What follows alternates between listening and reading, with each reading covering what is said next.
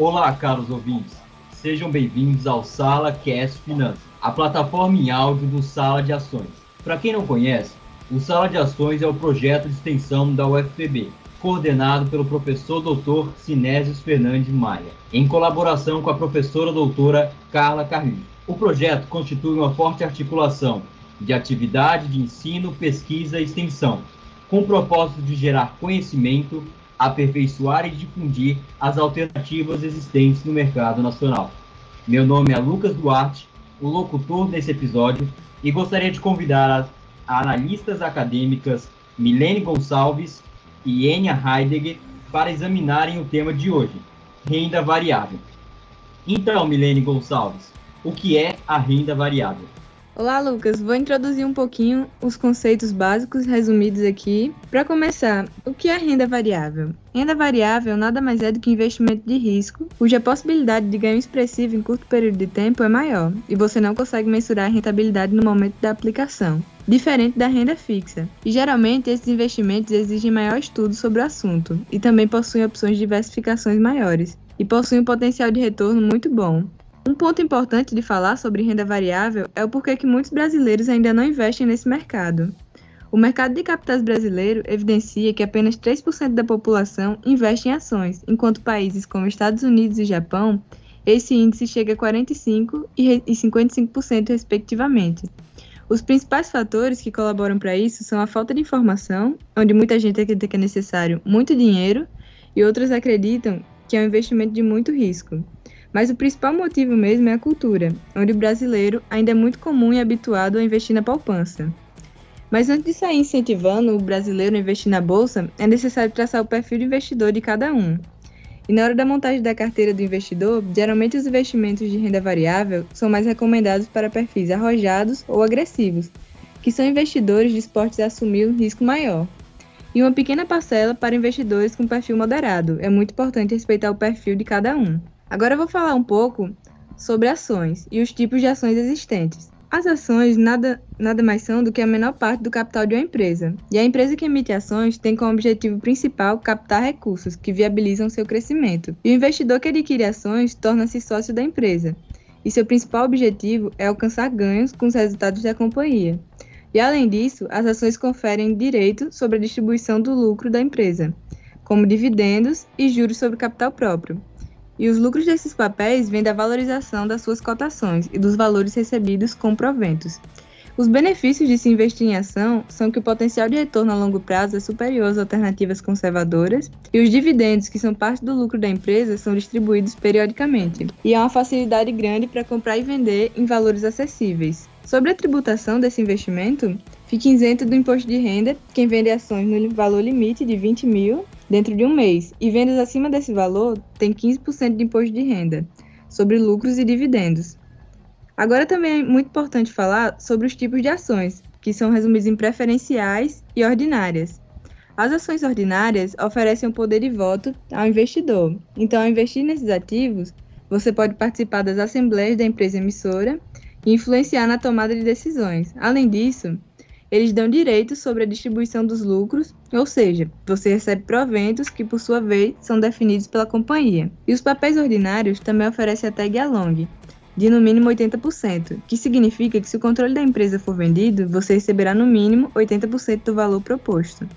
E as ações preferenciais, essas costumam ser recomendadas aos investidores que têm o objetivo de formar renda, comprar aposentadoria ou viver de bolsa de valores porque elas têm direito a uma fatia maior dos proventos e recebem prioridades no pagamento.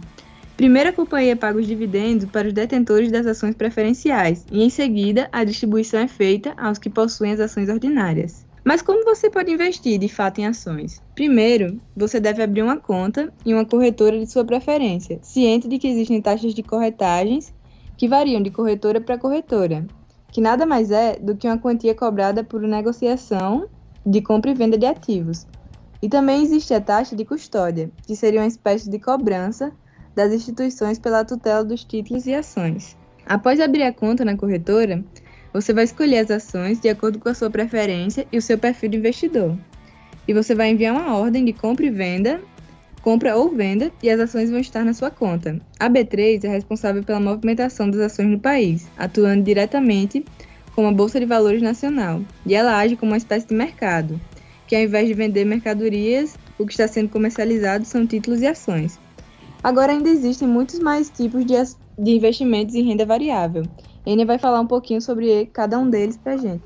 Bom, como Milene disse, eu vou dar continuidade ao assunto, é, mostrando algum, alguns outros tipos de investimento.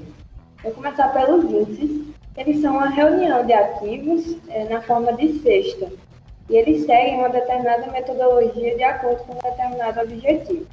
Entre eles, nós temos o Ibovespa, que reúne as ações das empresas com melhor desempenho do mercado acionário brasileiro, o índice de dividendos, que traz as empresas que mais pagam dividendos, e o índice imobiliário, que traz é, as, as empresas que têm melhor desempenho no setor imobiliário.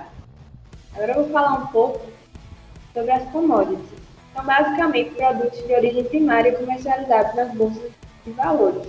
Quando recebe esse título, uma mercadoria ela passa a ter o seu preço gerido pelo mercado. Ou seja, ele, o preço ele não é diferenciado de acordo com a produção ou a origem. O seu preço é determinado uniformemente pelo mercado e pela oferta e procura internacional. Alguns tipos de commodities são as commodities agrícolas, dentre elas soja, café laranja, as minerais, entre elas petróleo, gás natural e etanol, as ambientais, na qual estão inclusas a madeira ou a água, e as financeiras, que incluem moedas e títulos públicos. Agora eu vou falar um pouco sobre os fundos de investimento. Eles são a reunião de diversos recursos, de recursos de diversas pessoas para serem aplicados em conjunto no mercado financeiro. Dentre eles, tem o de ações, que para receber esse título deve investir no mínimo 67% do patrimônio em ações. Temos os, os fundos cambiais, que aplica boa parte do, do investimento em moedas estrangeiras. Os imobiliários, que a, é, colocam recursos no setor imobiliário. E agora eu vou falar um pouco sobre as criptomoedas.